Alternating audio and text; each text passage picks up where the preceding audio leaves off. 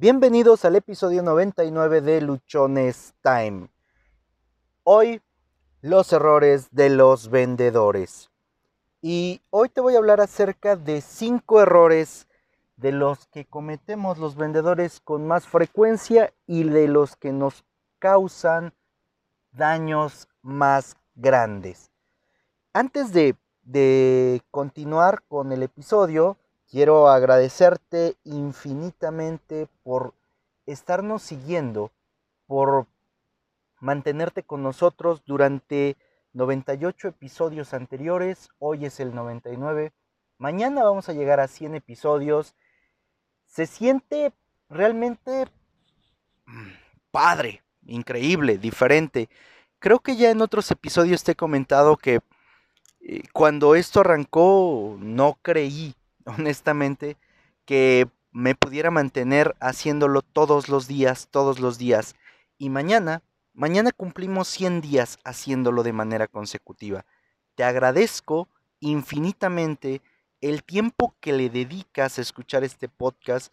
Te agradezco que lo compartas y te agradezco también cada vez que tú has hablado acerca de nosotros.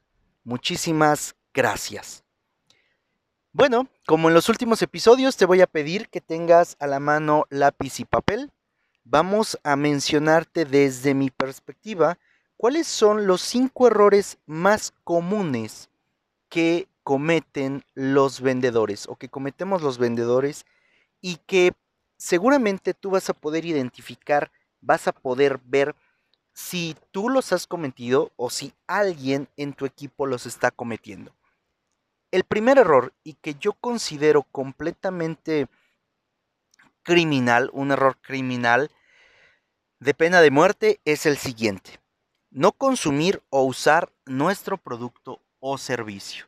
Tenemos una gran cantidad de vendedores que venden aquello que no consumen, que venden un producto, que venden un servicio que ni siquiera usan. La manera más honesta que tenemos como vendedores para poder transmitir una experiencia, para poder transmitir una emoción hacia nuestros clientes, tiene que ver directamente con que nosotros usemos el producto o el servicio. Cuando nosotros lo usamos, conocemos de primera instancia cuáles son los beneficios, cuáles son los pros, cuáles son los contras que puede tener ese producto o ese servicio que nosotros estamos ofreciendo. Si no lo hacemos, va a ser muy complicado que puedas exponer cuáles son las ventajas que tiene el producto que estás ofreciendo. Algo que, que, a mí me ayudaba mucho y que yo hacía mucho hincapié en el tema de que mis ejecutivos llevaran a cabo en la última compañía que me tocó trabajar, en una compañía de telefonía, usábamos, y eso era norma, que teníamos nosotros que usar nuestro servicio, tener un equipo de la línea que manejábamos, eh, y de esa manera yo podía saber dónde había zonas de cobertura, dónde no, cuáles eran las principales fallas que tenía. Una de las cosas que a nosotros nos beneficiaba mucho, o para que te ponga yo esto más claro, el producto que más vendíamos, el teléfono que más vendíamos, normalmente era el teléfono que usaba el vendedor. Ese era el que más vendía porque lo conocía más, porque sabía cuáles eran las ventajas que tenía el, el teléfono, el equipo, porque sabía cómo poder sortear alguna objeción que el cliente pudiera tener acerca del equipo ya que él era el que lo conocía, ya que él lo dominaba completamente. Así que como primera instancia, si tú no estás usando tu producto tu servicio, te invito a que lo hagas. Y si consideras que ese producto, que ese servicio que tienes no es el mejor, porque aquí entra una parte bien importante, y es que yo tengo que creer, yo tengo que considerar que el producto, que el servicio que estoy ofreciendo es el mejor. Si no lo crees así, por favor, busca otro producto u otro servicio el cual realmente tú consideres que es el mejor. Si no es así, vas a hacer un muy mal trabajo. Segundo error que cometemos los vendedores, y esta es una práctica muy común. Es una práctica muy recurrente de los vendedores sin experiencia, de, aquellos, de aquellas personas que creen que vender solo es hablar. Y el segundo error es que no sabemos escuchar. Para muchos vendedores, y se va a escuchar bien, bien raro, ¿no? Que lo diga alguien que se la pasa hablando solamente a través de este podcast. Bueno, uno de los errores que nosotros tenemos como vendedores es que no sabemos escuchar. Es decir, nos la pasamos hablando, hablando, hablando, hablando, sin escuchar las necesidades que tiene nuestro cliente, sin escuchar el problema que tiene el, prospecto o el cliente. Y queremos convencerlo solamente con que nosotros hablemos. Y la parte que a nosotros como vendedores realmente nos hace vendedores es el saber escuchar, el saber identificar cuál es el problema que está pasando por nuestro cliente, cuál es la situación que tiene y así poder presentar una solución adecuada. Yo te sugeriría que del total del tiempo que tienes de interacción con tus clientes, tú no hables más allá del 30% del tiempo. Que tu cliente sea el que hable, el que te exponga, que tu cliente sea el que te diga qué dolor tiene, qué problema está pasando, cuál es su necesidad y en base a eso tú presentes una solución, que la solución sea completamente personal, no es lo que más comisión te deje, no es aquel producto que no se ha vendido y te urge desplazarlo. Ahí también cometemos muchos errores porque nos guiamos por instrucciones y cuando tu supervisor, tu gerente, tu líder de ventas te dice que es obligatorio que tienes que vender el producto que se está desplazando menos, yo entiendo que no se quiere perder. Sin embargo, nosotros como vendedores, como verdaderos vendedores, nos toca entregar una solución personalizada a nuestros clientes. Nos toca entregar realmente una, una opción que el cliente la valore, que, que al cliente le sirva. Si esto no ocurre, no estamos vendiendo. El tercer error que cometemos los vendedores es no conocer los tiempos de venta. ¿A qué me refiero con esto? A que durante el día, durante la semana, tú tienes horarios y tienes días en los cuales se vende más y en esta parte es necesario, es importante que tú conozcas tu negocio, porque no en todos los negocios es igual, no en todos los negocios aplica de la misma forma. Hay negocios en los cuales tu tiempo de venta es por la mañana y son dos o tres horas. Hay negocios en los que tu tiempo de venta es por la tarde y son dos o tres horas. Cuando tú ya identificaste cuál es el tiempo en el cual más vendes, ese tiempo, esas horas, no las puedes ocupar para hacer otra cosa que no sea vender. En ese tiempo no se te ocurra ponerte a, revisar tu agenda. En ese tiempo no se te ocurra eh, planear un almuerzo por, para ganar un cliente, porque ese tiempo es el que tú ya identificaste que es en el que mejor se vende. En las tiendas que, a mí me tocó manejar, había horarios específicos en los cuales se vendía más y basado en esos horarios, nosotros repartíamos o yo repartía los tiempos de comida para que en los tiempos muertos, en los tiempos en los que no tenía yo gran demanda, solo hubiera una persona que atendiera o la tienda pudiera quedar sin ejecutivo. Y en las horas que teníamos más demanda, en esas horas había que tener a los dos ejecutivos, a los tres ejecutivos a la cantidad de personal que fuera necesario.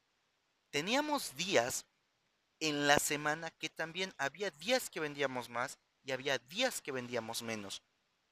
Si tú identificas cuáles son esos días en los que tú tienes más venta, cuáles son esas horas en las que más tienes venta, te toca organizar y poner toda la atención en esos horarios. Y esos horarios y esos días son imprescindibles para ti, que tienes que estar vendiendo, que tienes que estar ahí generando más ventas. Así que revisa cuáles son las horas en las que más vendes, cuáles son los días en los que más vendes. Identifica y trabaja más sobre ellos, porque son los momentos en los que tienes más impulso, son los momentos en los que tú puedes concretar más. No lo dejes pasar y no dejes que tu mejor tiempo lo estés invirtiendo, que tu mejor tiempo de ventas lo estés invirtiendo para llenar formatos, para llenar solicitudes, para hacer entrevistas. Por favor, no desperdicies tu tiempo. Siguiente error, el error número cuatro que cometemos con muchísima frecuencia es no querer cerrar la venta. Sí, hay personas dentro de ventas que les da un pavor cerrar la venta, que ya hicieron toda su labor, investigaron cuál era el dolor o la necesidad del cliente, presentaron una solución, solucionaron las objeciones del cliente, sin embargo les da mucho miedo cerrar la venta. Sin embargo, no se atreven a, terminar con la frase de se lo lleva puesto, se lo envuelvo. Va a pagar a crédito, va a pagar de contado, con tarjeta de crédito en efectivo, que son algunas de las frases que normalmente se usan para cerrar una venta. Ahí es donde muchos no lo quieren hacer, les da miedo porque no quieren recibir un no como respuesta. Y si tú no te atreves a preguntar, si tú no te atreves a cerrar la venta, el no ya está dado, el no ya está ahí cerrado. Si tú realmente quieres cerrar más, si tú realmente quieres vender más, si quieres evitar esta parte, te corresponde empezar a cerrar tus ventas. Te corresponde empezarle a preguntar a tus clientes si sus compras, cómo las van a realizar. Tienes que atreverte a cerrar tienes que llevar de, una manera muy concreta, de una manera muy, ah, muy simple, para no hacer esto aburrido, el cierre de tus ventas. Aquí te toca ser muy específico y, tienes que atreverte a hacer los cierres. Si no te atreves, si tú no, no haces esta parte, realmente es como si no hubieras vendido y todo tu esfuerzo previo, todo lo que hiciste antes, se va a ir por el caño completamente. Error número 5. No llevar un seguimiento. ¿Sí? Cuando tú no llevas un seguimiento de tus prospectos, de tus clientes, de la cantidad de producto que les vendes, del alcance de tu cuota, de cómo vas contra la semana pasada, contra el mes anterior, contra el año anterior, si no sabes tus tendencias, tu estacionalidad, si no tienes ni idea de qué has vendido, estás completa y absolutamente perdido. Y en esta parte también quiero hacer mucho hincapié, porque un vendedor, alguien que realmente se jacte de ser un vendedor profesional, es alguien que tiene plena conciencia de dónde se encuentra parado, cuál es su cuota, cuál es su avance, cuál es su tendencia, que sabe identificar qué es lo que tiene que hacer y conoce de manera inmediata cuando está sufriendo una desviación, cuando sabe lo que lleva, pero si no, tú no tienes un seguimiento, si tú no tienes un control, si tú no llevas un registro de lo que ha pasado y de lo que estás haciendo, créeme que no vas a tener elementos para saber si vas bien o vas mal, porque no tienes contra qué medirte. A mí me, ha tocado llevar seguimientos por ejecutivo, me ha tocado llevar seguimientos por semana, por día, incluso por hora. ¿Y cómo hago estos seguimientos o cómo establezco yo estos seguimientos? Me sirve mucho el identificar cuáles son las horas de más venta y cuáles son los días de más venta. Cuando yo identifico esto, puedo marcar mis cuotas y decir cuánto tengo que vender en esas horas, cuánto tengo que vender en esos días y el resto de la cuota lo puedo repartir en otros días, en otros horarios. De tal forma que si yo sé que si un lunes tengo que vender 10 unidades de lo que sea que vendas. Y estas 10 unidades normalmente se venden vendo el 35, el 40% antes de las 2 de la tarde, mi seguimiento me dice que yo a las 2 de la tarde tengo que llevar 4 unidades. Si no llevo 4 unidades, estoy a tiempo de corregir la desviación antes de que se termine el día. Y no cuando se termina el día me doy cuenta que no llegué y ya no puedo hacer nada. O al término de la semana me doy cuenta que, chin, es que el lunes no vendí lo que tenía que hacer y desde ahí vengo arrastrando una pérdida y el domingo ya no la alcancé a cerrar. Otra cosa que ocurre con mucha frecuencia es que llega el fin de mes y te das cuenta que no vas a llegar a tu cuota y que no vas a llegar porque simplemente no sabías cómo ibas Ahí es donde radica la importancia de llevar un seguimiento puntual, de, llevar de manera organizada y ordenada todo lo que vas haciendo. Si tú no has hecho un seguimiento, si a ti te ha parecido que es irrelevante llevar un control de tus ventas, permíteme decirte que tienes que cambiar esa parte que tienes que mejorarla porque si no, todo lo que va a pasar es que vas a ir sin rumbo. Es como si te aventaras a la deriva, que sabes a dónde tienes que llegar, que es tu cuota, pero que no sabes cómo vas avanzando en el camino, que no tienes idea de qué te pueda decir, cómo vas avanzando, qué es lo a qué has estado llegando.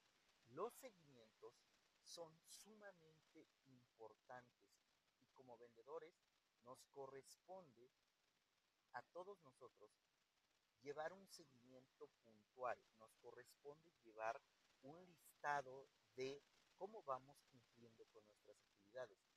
Los seguimientos son muy simples. Si no tienes un software, si no hay un mecanismo a través del cual tú puedas llevar un seguimiento, hazlo en una hoja de Excel, hazlo en una tabla de tu cuaderno, de tu libreta, en una hoja blanca, haz una tabla y marca cómo van tus seguimientos. Así tú puedes tener claridad de cómo estás y de dónde te encuentras parado en relación a los objetivos, a las cuotas que se te han planteado. Siguiente error que cometemos los vendedores con mucha frecuencia es juzgar a nuestros clientes. Los juzgamos por cómo van vestidos, los juzgamos por el carro del que se bajaron, los juzgamos por la apariencia, los juzgamos por cómo hablan. A través de esos juicios que emitimos, a través de esos prejuicios que nosotros formamos de nuestros clientes, es que muchas veces no les brindamos una atención adecuada, porque creemos que no nos va a comprar, porque creemos que quieren determinada cosa y en eso cometemos muchísimos errores. Nosotros no somos adivinos, nosotros no somos alguien que pueda intuir o que pueda tener una bolita de cristal y que sepa qué es lo que quiere tu cliente y que tú puedas decir desde que lo ves, ay, este no me va a comprar, ay, es que este cliente siempre se viene a quejar, siempre nos, o, en la mayoría de los casos, emitimos juicios que están completamente fuera de la realidad. Y recuerda que la realidad la generamos basada en lo que tenemos dentro, en lo que nosotros somos. Entonces, cuando estamos emitiendo un juicio hacia un comprador, hacia un cliente, lo que estamos es reflejando la pobreza, la pobreza mental, la pobreza ideológica que tenemos en nuestro interior. Así que dejemos de emitir juicios sobre nuestros clientes y a todos, a todos vamos a atenderlos de una manera increíble. Hay que ofrecerles experiencias únicas, hay que despertar emociones en nuestros clientes, hay que hacerlos sentir especiales. Si tú te enfocas en trabajar con cada cliente, en brindarle una experiencia que sea personal, una experiencia en la cual, perdón, sus emociones sean realmente tocadas, sean realmente alcanzadas, vas a tener muchas ventajas y vas a poder cerrar muchísimas ventas. Otra, eh, el error número 7, y con este error voy a cerrar es que el vendedor no tiene confianza. Sí, muchas veces nos paramos a querer hacer una venta cuando no sabemos o no conocemos el producto, no conocemos el servicio, no hemos estudiado acerca de lo que estamos vendiendo, acerca de lo que estamos ofreciendo y así nos queremos ir a parar ante un cliente, ante un prospecto y le queremos vender y realmente nos vamos a escuchar completamente acartonados, nos vamos a escuchar muy falsos porque no estamos teniendo el conocimiento del producto y eso te va a hacerte ver como alguien que no está confiando, como alguien que le falta confianza. Y la confianza la vamos a nosotros a poder asumir mediante el conocimiento de nuestro producto, de nuestro servicio, mediante nuestra preparación.